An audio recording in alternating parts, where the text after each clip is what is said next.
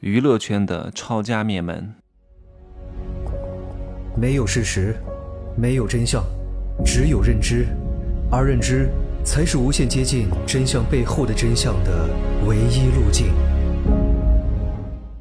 哎呀，哎呀，哎呀，哎呀！今天这个我讲一点点啊，不敢讲深。在今天讲我正式的主题之前呢，我先讲一下前两天发生的一个事情。我在群里面呢发了一个小小的截图，是我最近一年的开支记录和收入啊，呃，也这个群也没多少人，三四个人吧，三四个人不是三十四个人哈，三三四个人都是我的核心小群。然后他们看到了，我天哪，好多啊！当然，哪怕是发在这个群里的，我依然会把名字隐去，呃，避免万一你看情侣之间都可能到时候把一些聊天截图爆出来，所以讲话还是比较谨慎的。他们都吓到了，说：“哎呀，没有想到这么多啊！”哎，他们就有人讲：“你怎么不把它放到朋友圈呢？”我说：“不能放。”我说：“你一旦这样放了呀，对上对下，你都落不着一个好。对上呢，他们会觉得这个人一定是诈富啊，一定是之前很穷，所以居然就已经愚蠢到晒自己的收入截图了，把自己的存款余额都晒出来了。这不是傻吗？一看就是没有富过。”一看以前就是穷鬼，所以不可能这样做的。于上别人会不待见你，觉得你这个人脑子有毛病啊，这个做事做事没有一个分寸。以后万一跟你合作了，因为你的一些言行举止，很可能会导致你们合作的项目黄了，所以不敢跟你合作，不能这样做啊。这是往上，往下呢，你会让那些原来啊，就是虽然看不起你的人会觉得你很厉害，但是会遭一些嫉妒之心。看到你有钱了，什么苍蝇都过来了，而且这些苍蝇都不怀好意，他不会真正的尊重你，你知道吗？因为你这种炫的方式，让他们感觉到深深的受到了伤害。就像我们看到很多微商去跟钞票合影，觉得很恶心；看到这些富二代开那个 五六十万的破车，然后还装一个那个马达，轰隆轰隆吵死人，让别人觉得很恶心，你知道吗？这个时候你就会激起别人的一种什么感觉，就是。我要想办法把你搞死，我要看你的笑话。你看最近网络上出现的不都是这样的事情吗？我没钱可以，但是你也不可以给我有钱。恨人有，笑人无。哎呀，我觉得人呐真的是太 太逗了。你千万不能晒得这么赤裸哈。就算你晒个奢侈品，我也希望你稍微变化一下。你买个豪车，你也不要天天。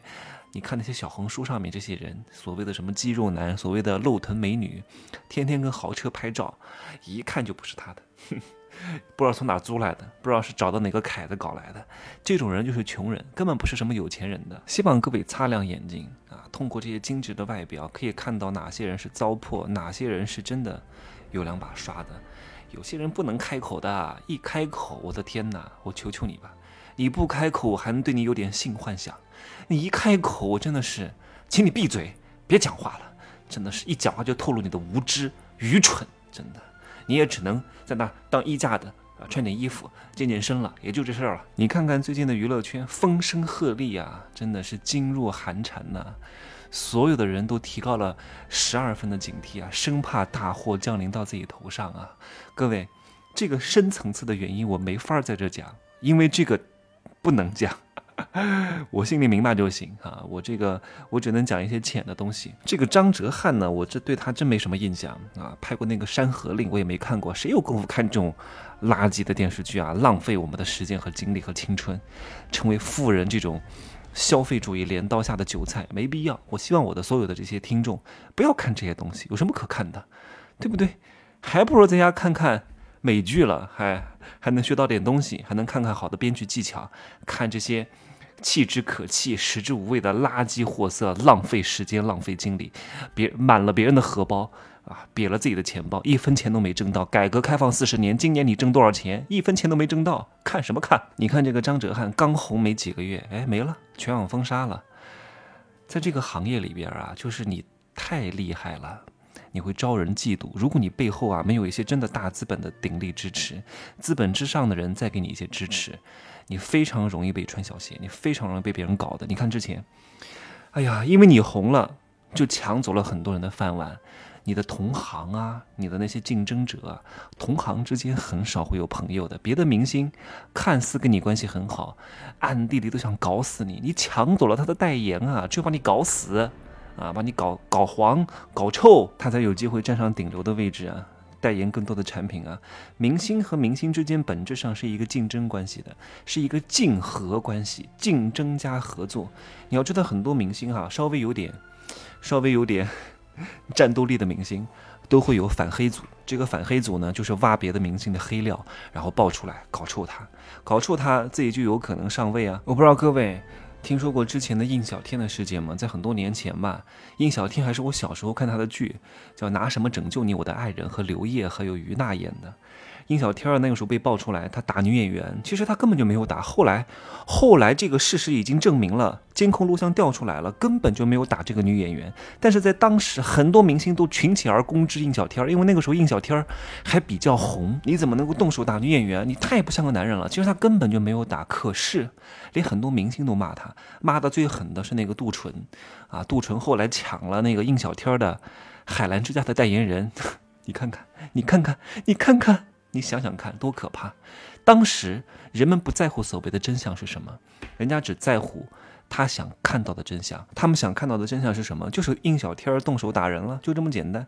你不要跟我讲其他的，其他的我都不信，我就相信你动手打人了，因为你动手打人了才有瓜可吃，才好玩儿。所以，所谓的真相已经不重要了，这个就是罗生门啊！没有人在乎事实真正的真相，人家只在乎他愿意相信的真相，这个就是罗生门。每个人所谓的认知出发的真相是不一样的，你认为的真相和事实的真相，它不是一个真相。可能你觉得事实的真相还是假的，你认为的真相才是真的，因为你想看到你认为的真相。你看看这些反黑组的人多坏哈，把这个料挖的刚好在这个时间节点。在东京奥运会结束之后啊，一个很好的时机，这都是，这都不是无意的呀，这都是有意的呀。再深一层次的原因，为什么这些东西能够让被你看到，而且，呃，是某某某某些方面还顺水推舟，这个我也不好讲太多了哈，因为这个可能涉及到一些更深层次的原因，我就不好在这种节目当中讲，好吧？那反正劝告各位一句。当你有钱了之后，炫富要讲究炫富的手段，你不能乱炫，你不能傻乎乎的在我有钱，我买了豪车，我跟钞票合影啊，我买劳斯莱斯，风光无两。我见过一个做组织行销很厉害的一个很厉害的前辈，他在一个小县城做组织行销，是龙力奇的一个，你们可以查一下这个人，很厉害的，然后真的是万人演讲，然后可是他在当地呢，因为他太招摇了。招摇到遭人忌惮，那个小县城能容得下你吗？又是劳斯莱斯宾利开道，到哪去都铺红地毯，然后两排站了人挥手迎接他。你在一个小县城搞这种东西，随便给你罗织点罪名，你就能进去。最后呢，判了好几年。所以各位一定不能够太招摇，高调是要讲究策略的，不是傻乎乎的晒自己的钱。你那个时候晒啊，你只能招来一些土狼之辈，好吗？我会在月底上的新课入世十三节当中讲如何正确的炫富啊。有时候炫富是必要的，你必须要炫富，但是这个策略是要有讲究的，好吗？今天呢我就说这么多，可以加我的微信，珍奇学长的拼手字母加一二三零，备注喜马拉雅，通过概率更高。再见。